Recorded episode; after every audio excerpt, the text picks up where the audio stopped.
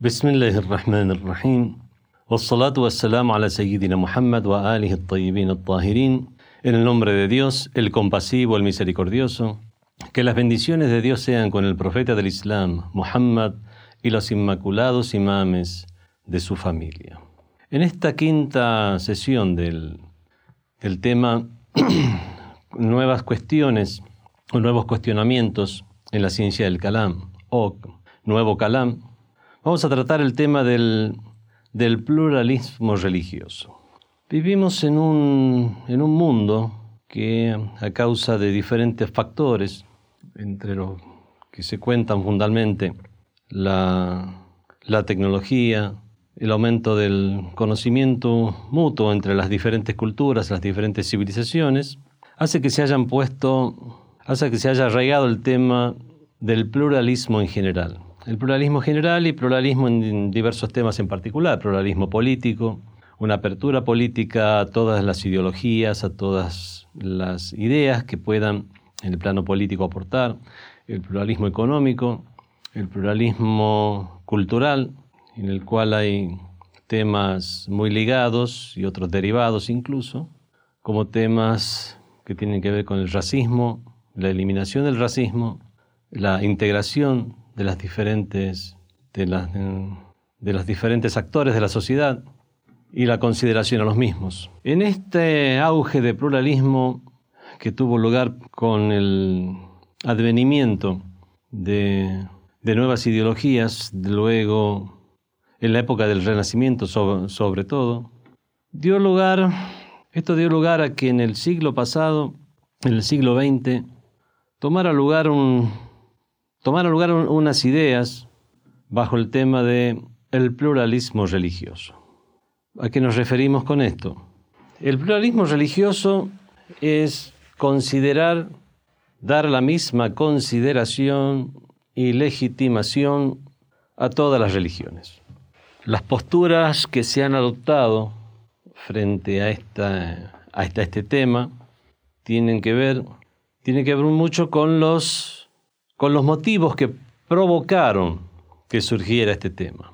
En el mundo del Islam, este tema, al igual que la mayoría de estos otros que estamos tocando en, esta disciplina, materia de nuevo Kalam, ya sea una materia independiente o ya sea nuevos cuestionamientos, en el Kalam, como ya explicamos en la primera sesión, la mayoría de estos temas son de carácter, tienen un carácter importado dentro de lo que es la cultura islámica puesto que los factores que motivaron el surgimiento de estas ideas, de estos planteamientos, cuestionamientos, como, como, una, como una contramedida o como una respuesta a situaciones que la meritaban en el mundo occidental, son motivaciones dentro de un contexto que no existía en el Islam.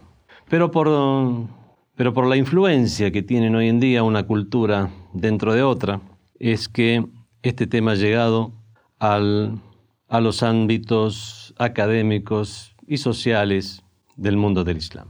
El pluralismo se plantea como una legitimación, legitimización y como un aval a todas las religiones en general, como teorías contrapuestas a este pluralismo estaba el, está el, el exclusivismo el exclusivismo donde una ideología, una confesión religiosa se restringe para sí misma la legitimidad, donde una confesión religiosa alega ser la única legítima y la única que tendría un aval real dentro de lo que es la religión o la religiosidad, o el mundo espiritual o el del más allá.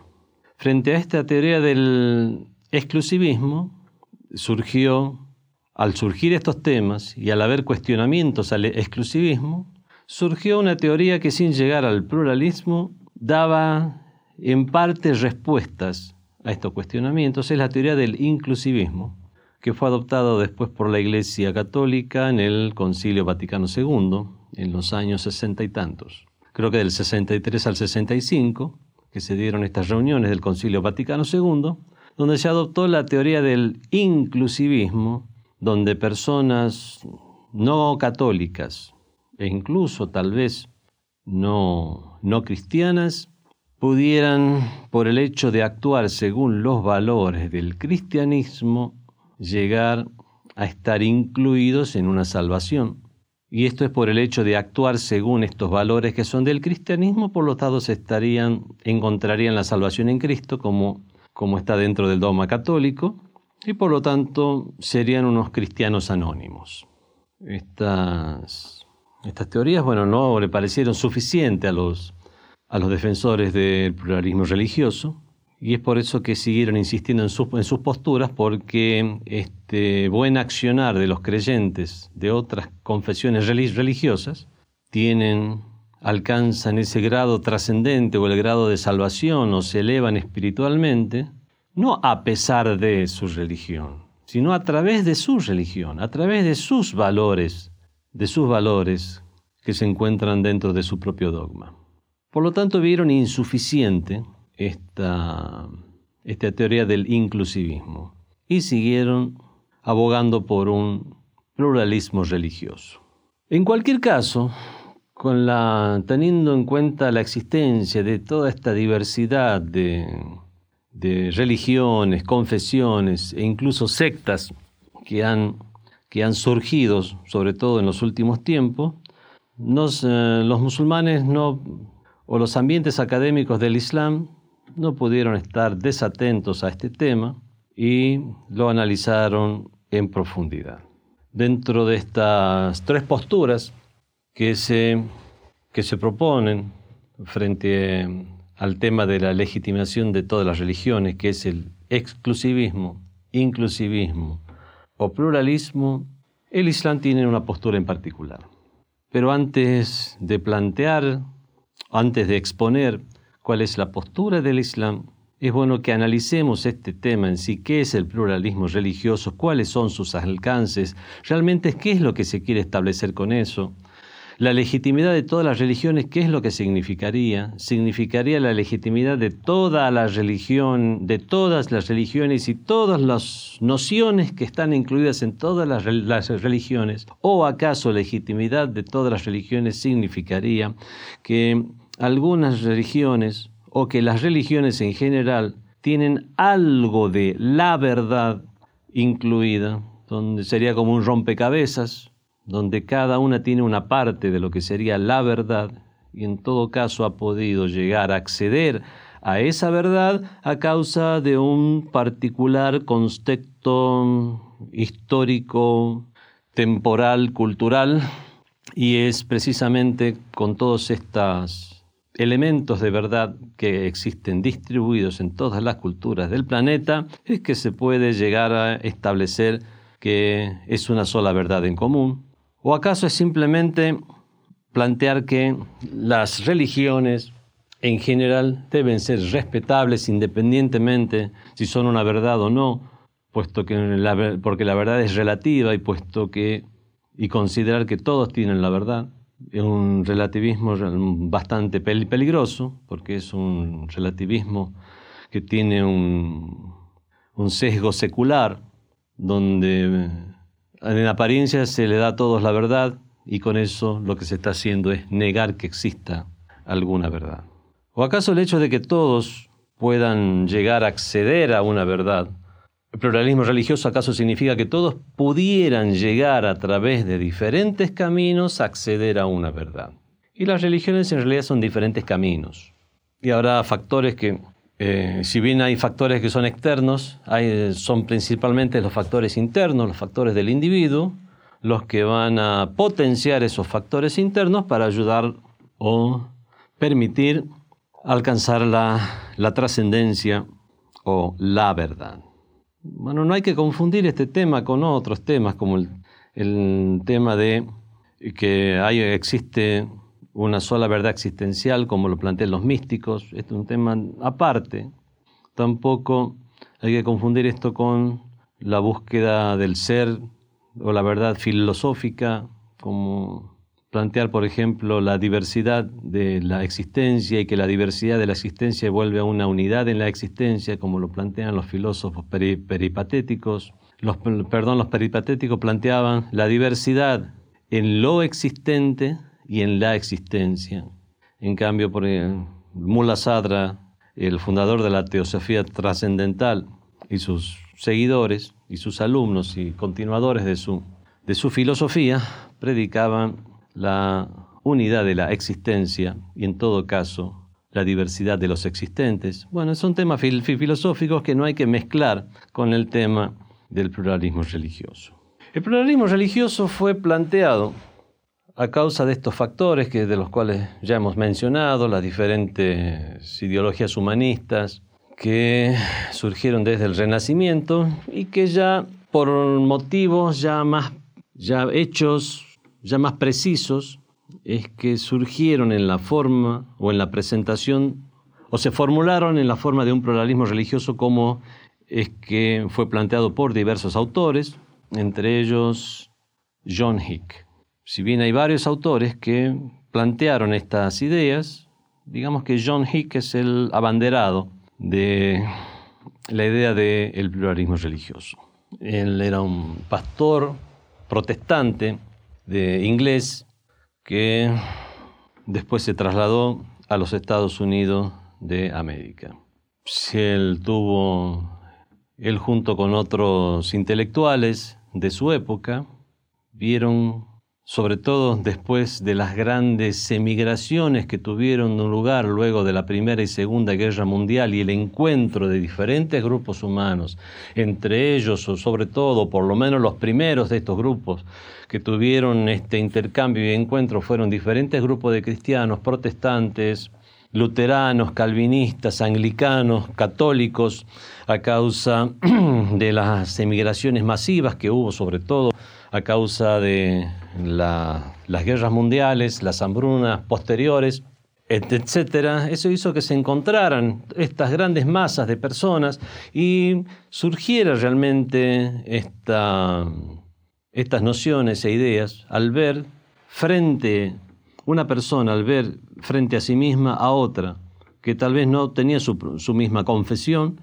pero que tenía aspiraciones en la vida muy similares, valores muy similares, como para juzgar a su confesión de equivocada o juzgar todas las demás confesiones como equivocadas, a pesar de ver que eran personas con muchas de ellas muy buenas personas, con valores muy similares a los que uno portaba.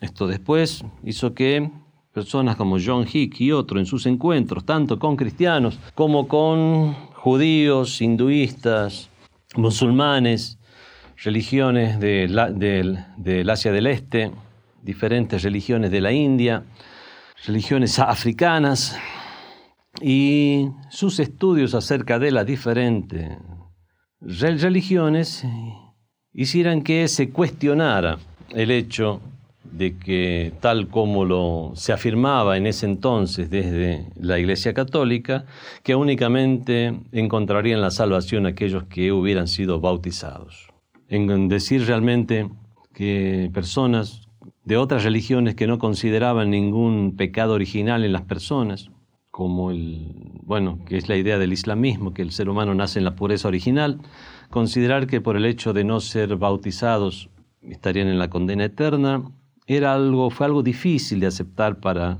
para John Hick. Y desarrollando estas ideas fue que llegó a, a plantear el pluralismo religioso como legitimación de todas las confesiones religiosas. Dentro de la, esta creencia del, del cristianismo estaba que aquellos niños, por ejemplo, que habían muerto a una edad muy temprana, e incluso aquellos hasta, hasta profetas que habían vivido antes, antes de Jesús, se encontraban en un limbo esperando después, en el día del juicio final, llegar a ser salvados por conocer a Cristo. Bueno, esta afirmación que realmente grandes profetas, Abraham, Moisés, eh, grandes profetas de la línea abrámica, estaban todos simplemente en un limbo esperando llegar a, a poder encontrar la salvación en Cristo por conocer a Cristo. Era realmente una, fue algo difícil de asimilar para muchos intelectuales modernos y contemporáneos. Finalmente, todos estos, todas estas formulaciones si bien pudieron llegar a, pudieron llegar a influir en la Iglesia Católica misma como para que cambie su postura de exclusivista a inclusivista, eso no, eso no contentó a los partidarios del el pluralismo religioso. En todos estos pluralismos realmente, si bien tenían un mensaje que era positivo, y era una eran críticas reales a cuestiones reales que existían ya dentro de una sociedad en particular, como es la sociedad occidental. Aún así, obviamente, lo que se, se llegó a plantear con el pluralismo más eran ideas ideales, ideales que después chocan con la realidad. Lo mismo que pasó con el, con el comunismo, por ejemplo, donde sus ideas básicas, ideas muy inocentes incluso, que que la igualdad para todos los seres humanos y después nos chocamos con la realidad en la cual caemos en una dictadura del proletariado o donde ya no se incentiva el mérito de personas que se esfuerzan de manera independiente y otras cuestiones más que nos encontramos en la realidad aun cuando la teoría parezca muy bonita. El pluralismo religioso, si bien es una teoría en apariencia muy bonita, por el hecho de tratar de dar un aval, ser democrático y avalar todas las confesiones, cuando nos encontramos con la realidad vemos que obviamente se puede decir que la noción de la unicidad, una noción teológica pura, la noción de la unicidad de Dios exactamente está al mismo nivel o es exactamente igual a la noción de la Trinidad en el cristianismo o es igual exactamente a la noción de la divinidad o las divinidades en confesiones idólatras, como muchas religiones del continente africano o del subcontinente indio. Vemos que realmente estas ideas del pluralismo religioso, además cuáles fueron los factores que lo fueron conformando, es el relativismo, el, el relativismo respecto a cualquier teoría o cualquier cosa que ya no, que ya no tuviera que ver o que no estuviera no tuviera el aval del de positivismo, algo que no estuviera dentro de los límites de doctrinas que no contemplan la confesión religiosa, como el, como el utilitarismo. Y vemos que en realidad lo que se plantea es una anarquía de confesiones religiosas. Esto, anarquía, es algo que se da muy especialmente en lo que es el pluralismo religioso, pero el relativismo es algo que abarca ya a todas las formas de pluralismo, ya sea religioso, político, moral, ético, económico, de clases, etc. Veamos entonces, para poder llegar a hacer una, una crítica al pluralismo religioso, veamos realmente qué es lo que se quiere decir con pluralismo religioso. ¿Cuál de todas estas posturas que mencioné o posibilidades de significado de pluralismo es lo que se plantea. Y si se plantean todas, ¿qué respuestas podemos dar a cada uno de estos planteamientos? Por ejemplo, dentro, de el, dentro del pluralismo religioso, una de, las, una de las cuestiones que se han planteado es que en realidad el pluralismo religioso plantea únicamente un diálogo entre religiones, un respeto entre las religiones. Bueno, si es si realmente eso es lo que quiere decir el pluralismo religioso, no, no, tenemos ningún problema. Estamos de, de, total acuerdo. Es más, ya sería un tema que, incluso ya se encontraba dentro, ya no solo de la historia del Islam, como situaciones que se han dado, ya no solo dentro de la tradición del profeta y de los imames, como sucesos o frases que ellos han pronunciado a favor del diálogo con otras religiones, sino que se encuentra incluso dentro de las nociones coránicas esenciales, desde los, primeros días de la revelación, donde se alienta a la convivencia con los demás. Esto indicaría, y esto parte de la condescendencia que existe en las normativas del Islam e incluso en la teología misma. Al plantear el hecho de que todo ser humano nace en la pureza original, o al plantear el hecho de que todos los seres humanos tienen dignidad por el hecho de ser hijos de, Adán, como dice el Sagrado Corán, en verdad que hemos honrado a los hijos de Adán. Y al ser presentado el Islam como un mensaje para toda la humanidad, o sea, no es ni la religión de un pueblo, tampoco consideramos que personas nazcan con algún pecado, sino que todos nacen en la pureza original. Esa forma de ver al otro es muy importante para ya ver a un ser humano que está en la misma, en la misma posición y nivel que todos los demás seres humanos, musulmanes o no. Y entonces lo que vemos es una diferencia de información y de datos que existen entre las personas. Y esta visión es muy importante para, para el diálogo que uno tiene con una contraparte. Bueno, de esto también se puede hacer varias, varias, puede tener varias derivaciones. ¿Qué, ¿Qué significa el diálogo con el otro? significa dialogar en el sentido de establecer argumentaciones a través de métodos intelectuales, lógicos, presentación de argumentos. Esto a lo mejor, está, si es de esta manera, también está avalado por el Islam. Dice el Sagrado Corán,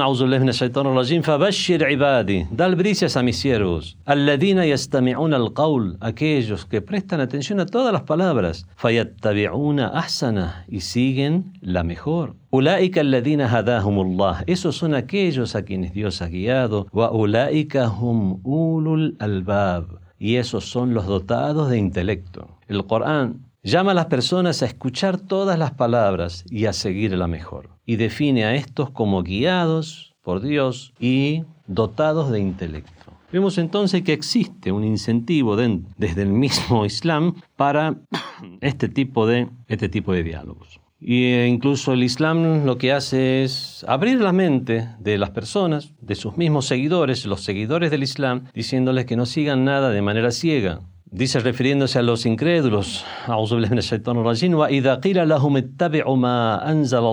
y cuando se les dice a ellos, seguid aquellos que reveló Dios, dicen,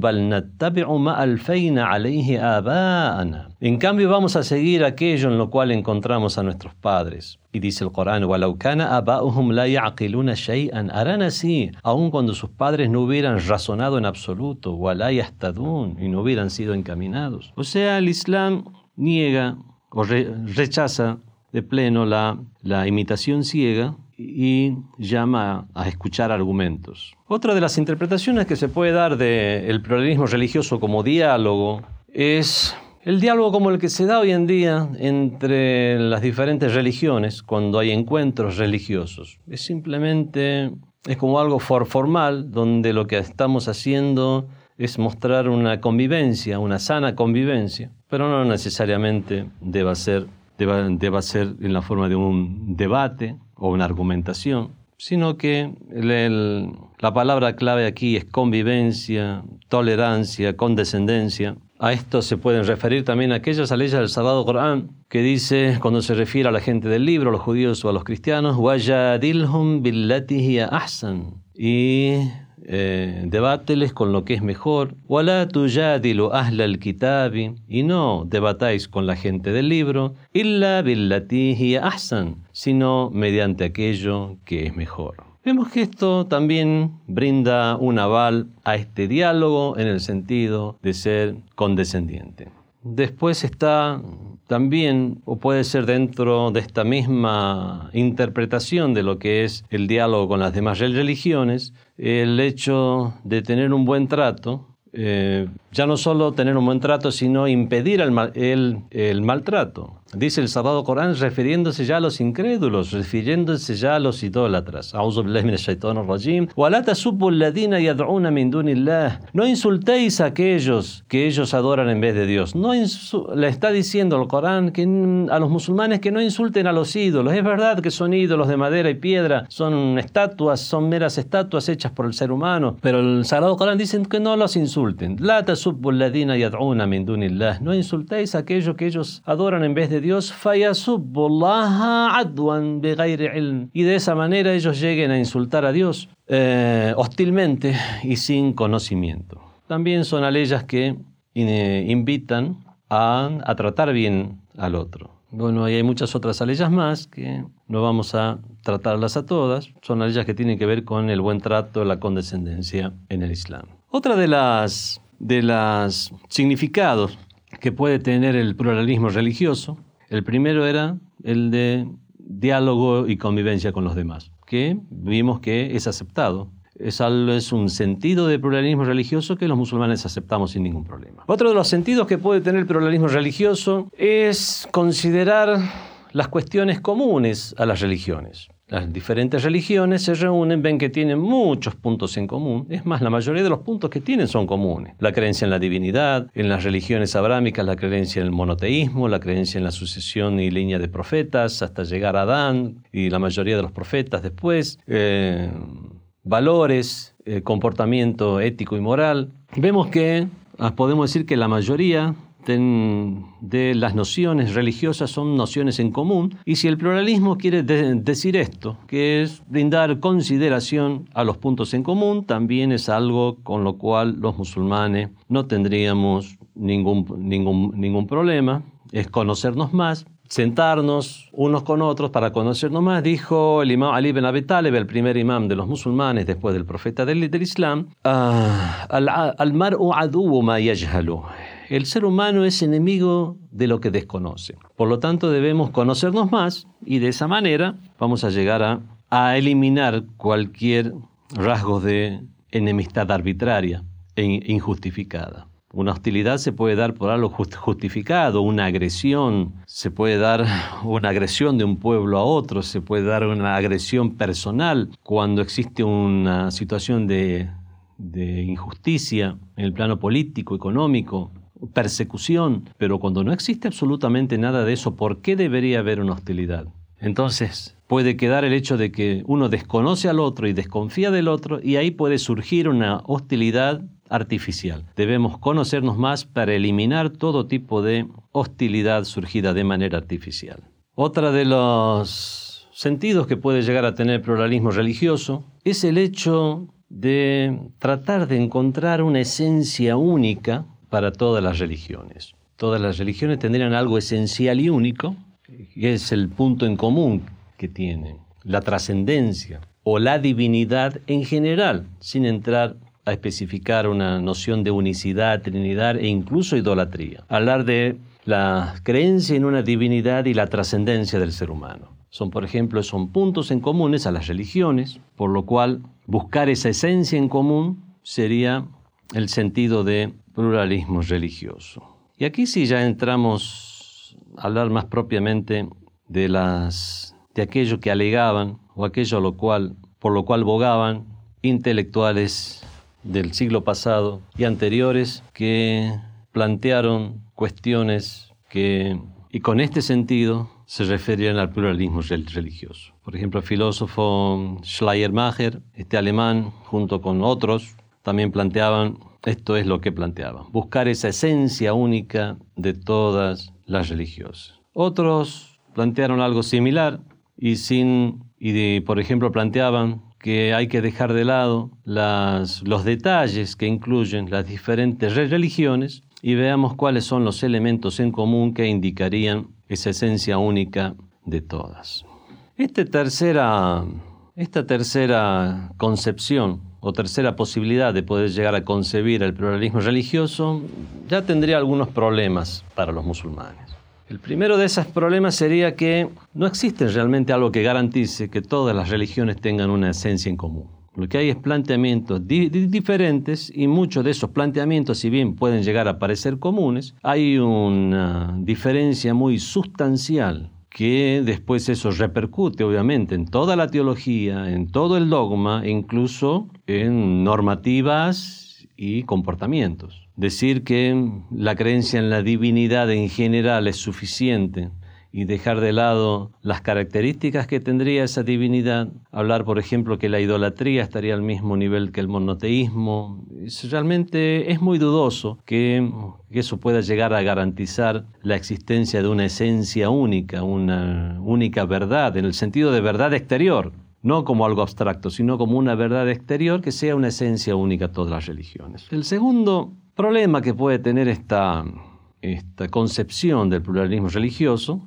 es que si bien se plantea que existe una esencia de la religión y que son los detalles lo que diferencia las diferentes religiones, son a través de esos mismos detalles los que van conformando la religiosidad de los religiosos, sobre todo en aquellos que no son grandes pensadores, que tampoco se han adentrado en los conocimientos místicos y únicamente se restringen a la práctica de rituales. Eso es algo que o se les está pidiendo que abandonen eso único que conocen como religión, o que les quiten la consideración a eso que los define como seguidores de una religión, sin lo cual directamente no seguirían la religión ni ninguna religión, sería eliminar la religión, quedando todavía sin garantizar el hecho de que existe una esencia en común. No existen, existirían otros cuestionamientos que no vamos a tener el tiempo de estar planteándolos a todos, estos son los más importantes. Una cuarta concepción de lo que sería el, el pluralismo religioso es considerar la, experiencia espiritual que tienen los seguidores de todas las religiones y ver, si, y ver si se puede avalar esa experiencia espiritual. Sería darle un aval a esa experiencia espiritual. Realmente sería eh, desacreditar la experiencia mística, espiritual de los seguidores de otras religiones es algo que el sentido común no acepta. Una persona que se está esforzando en sus rezos, en sus prácticas y rituales para llegar a alcanzar a Dios. Práctica de rezos, ayunos, ser bueno con el prójimo, ayudar a los demás, esforzarse para eliminar las desgracias en el mundo, en los seres humanos, mientras se sume en una espiritualidad dentro de sus nociones religiosas, es verdad, pero sí alcanzar un grado de trascendencia que lo hagan convertirse en mejor persona, en mejor ser humano, decir que eso no tiene ningún valor es algo que eh, estaría en contra ya del, ya del sentido común. ¿Para qué hablar de la justicia, que es algo, algo también, ya sea una justicia aceptada como algo que se puede llegar a concebir de, manera independiente por nuestro intelecto, o por esa justicia que es catalogada como tal desde una confesión religiosa en particular, teniendo en cuenta las tradiciones religiosas serias, aquí están, vemos que indicarían lo mismo. Por lo tanto, el sentido común no puede llegar a descalificar esos esfuerzos diferentes personas de diferentes confesiones religiosas en tratar de lograr acceder al mundo de lo trascendente.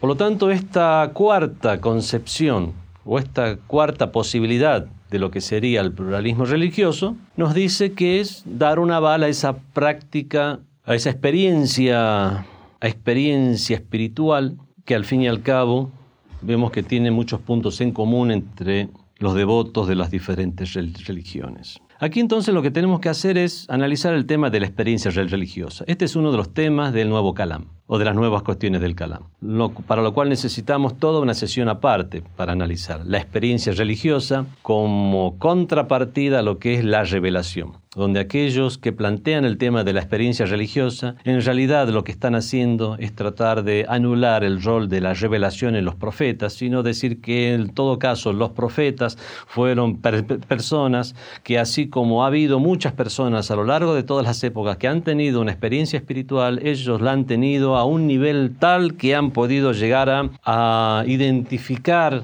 realidades trascendentes muchas más profundas y es por eso que pudieron llegar a influir en los demás y producir esos grandes cambios en las culturas y en la historia de la humanidad, incluso para bien. Analizaremos de forma independiente el tema de la experiencia religiosa, pero vamos a hacer únicamente señalar algunos temas por lo cual nosotros como musulmanes no aceptamos esta concepción del pluralismo religioso como aval de todas estas experiencias, si bien son respetables estas experiencias, dentro de un tema que es que Dios, en su condición de justo, no va a, no va a menoscabar el esfuerzo de los demás y va a dar una buena recompensa y mucho más que buena, más que justa misericordia. Le pedimos a Dios en nuestras súplicas, Dios mismo, no nos trates con tu justicia, sino trátanos con tu misericordia. O sea, danos mucho más de lo que merecemos. Dios le dará a todo el mundo, eh, independientemente de su confesión, mucho más de lo que realmente merecen por, su, por sus buenas obras, independientemente de la religión que posea. Y eso es algo que cualquier persona que crea en Dios y en los atributos de perfección de Dios y en la justicia divina y en la misericordia divina, pues eso puede llegar a comprenderlo muy fácilmente sin grandes debates religiosos. Ahora, que el hecho que Dios dé esa consideración a ese esfuerzo implica dar legitimidad a esa confesión religiosa, no necesariamente una cosa puede llevar a la otra. Podemos hacer una diferencia entre lo que es eh, el pluralismo religioso en legitimidad y el pluralismo religioso en salvación y decir en todo caso Dios, en su condición de justo, eh, dispondrá una salvación o un buen estado para esta persona en el otro mundo y no necesariamente implique de manera certera que haya una legitimación de ese credo, como para que todos los credos sean iguales, por lo menos en ese sentido. Vemos que entonces es una, si vamos a separar temas y a separar aguas y decir que el pluralismo religioso ya no tendría que ver solo con la legitimidad de un dogma, la legitimidad de una religión, la legitimidad de las nociones de una religión, sino que puede haber un pluralismo en cuanto a legitimidad, en cuanto a salvación y otro en cuanto a convivencia. Vemos que lo que se refiere a la convivencia, los musulmanes aceptamos el pluralismo religioso. Y en lo que se refiere a este tema, podemos llegar a aceptar los musulmanes un pluralismo de salvación, donde Dios no va a desmerecer los actos de las personas, sobre todo si son buenos actos lo cual no necesariamente significa legitimizar esas nociones. Por lo tanto, en esta concepción podemos aceptar un pluralismo de salvación, no así un pluralismo de legitimidad. Otra de las posibles eh, concepciones del pluralismo religioso es considerar las cuestiones comunes del ser humano de los religiosos, ya no de las, de las religiones, y darle un aval a a las buenas prácticas o a la religiosidad de los religiosos. Vemos que eso ya tiene que ver con la persona y no con una ideología. Bueno, aquí podemos decir que la mayoría de las religiones, especialmente las religiones celestiales, dan por supuesto una... tienen el aspecto más importante, son los aspectos que tienen que ver con la trascendencia. Y todo eso se encuentra, por supuesto, en sus, en sus normas, en sus dogmas, Hacer una separación entre un dogma de una religión y entre la religiosidad de esos religiosos más parece algo ideal que algo real. Y en todo caso, la única forma que podemos llegar a aceptar esa diferenciación es por el hecho de respetar esa religiosidad y no darle un aval. Por lo tanto, estaremos en la primera concepción que donde el pluralismo religioso en realidad lo que significaría es convivencia con los demás y con esto no habría ningún problema. Pero dar una bala a la religiosidad sin considerar la noción religiosa realmente es un ideal y es una abstracción que, que no tiene una que, que no es muy clara. Aval de esa religiosidad significa respeto, ningún problema. Aval de esa religiosidad significa legitimar cualquier práctica proveniente de cualquier religión. En este caso no, porque hay muchas prácticas que pueden estar reñidas con con una cultura en particular, con la cultura occidental, por ejemplo, con la cultura hindú, etc. Por lo tanto, avalar cualquier cosa, todo de todos, existe un respeto, pero ese respeto está marcado por cuestiones que tienen que ver con el sentido común, con cuestiones del derecho, la ley, etc.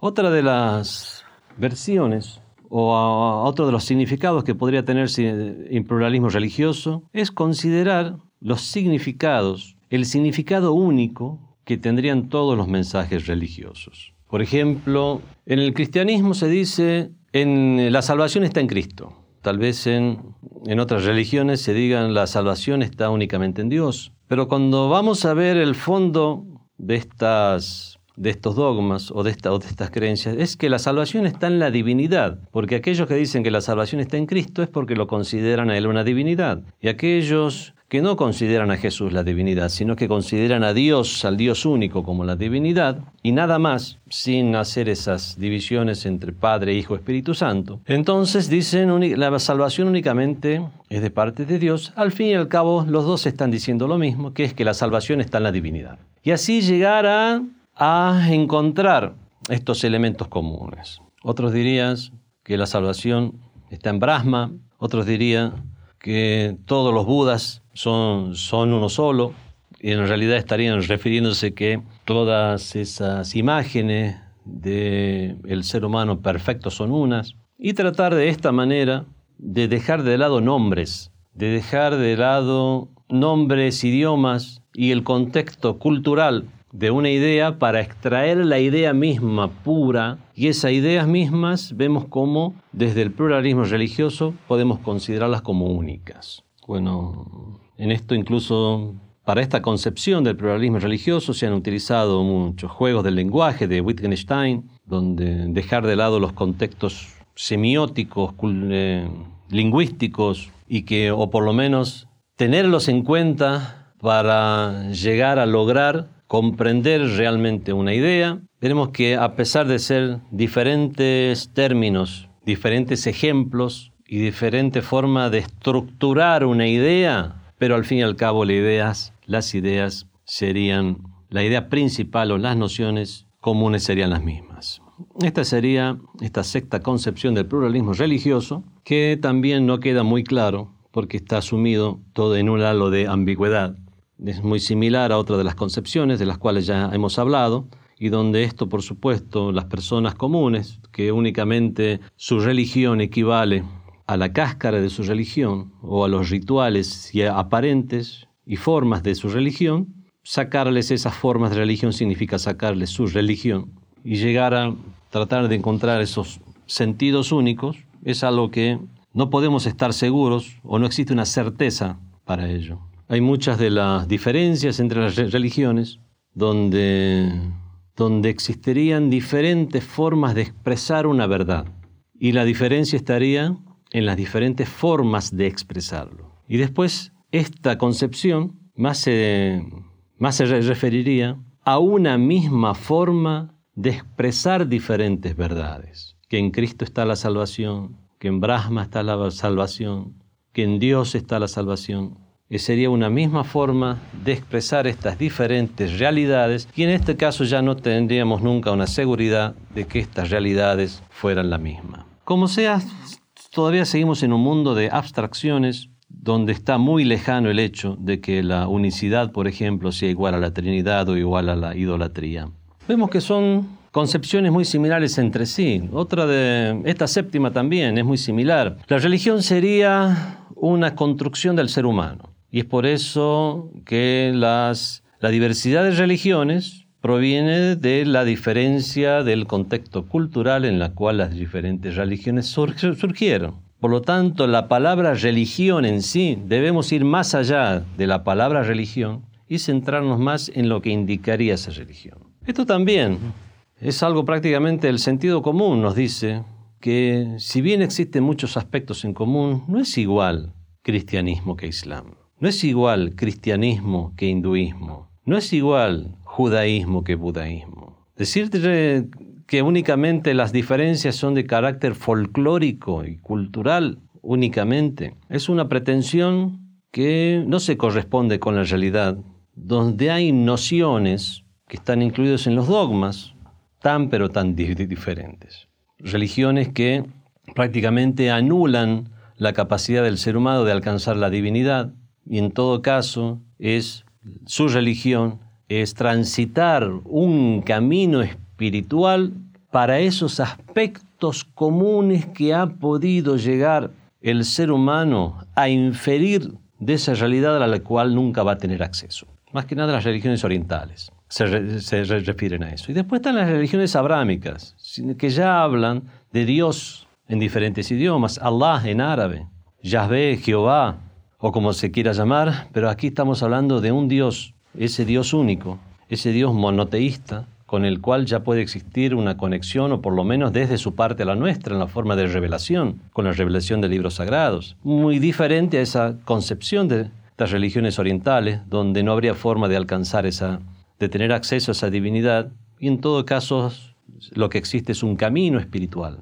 Estas diferentes, estas diferentes nociones o cosmovisiones fueron lo que las que motivaron la formación de las diferentes filosofías en las diferentes regiones de la Tierra y en los diferentes tiempos. Por lo tanto, decir que es simplemente una cáscara que oculta una misma esencia es algo que está lejos de lo que los hechos nos están demostrando. Bueno, hay mucho para decir respecto a este tema. Vemos que entonces debemos, en resumen, debemos simplificar eh, perdón, tenemos que dividir el tema del pluralismo religioso. El tema del pluralismo religioso eh, lo podemos dividir en, tres temas en, general. Uno, el pluralismo de legitimidad. Otro es el tema del pluralismo de salvación y otro el pluralismo de convivencia. En cuanto a la exclusividad, los musulmanes somos exclusivistas. Inna din inda Allah el Islam. Ciertamente que para Dios la religión es el Islam. En cuanto a quien traiga algo fuera del Islam como religión, a sabiendas, o sea, no se le aceptará. Y por lo tanto, es el Islam y la noción de la divinidad en el Islam y el camino avalado es el camino del Islam. Por lo tanto, somos exclusivistas. En cuanto a salvación, somos inclusivistas. En legitimidad éramos exclusivistas, en salvación somos inclusivistas. Tantas leyes del Sagrado Corán que nos indican esto. Los uh, judíos, la gente del libro, los judíos, los sabeos, los cristianos, aquellos creyentes de entre ellos que practiquen el bien no tendrán temor ni se atribularán. Y no solamente esto queda en los creyentes de la gente del libro, sino que todos aquellos que fueron oprimidos en la tierra, el mustadafuna fil cuando habla de los oprimidos en la tierra se refiere el Sagrado Corán tanto a los oprimidos físicamente como a los oprimidos intelectualmente. Y los oprimidos eh, intelectualmente eh, serán delegados eh, a la misericordia de Dios. Y Dios en su infinita misericordia y justicia nunca desmerecerá las obras de los que hacen el bien.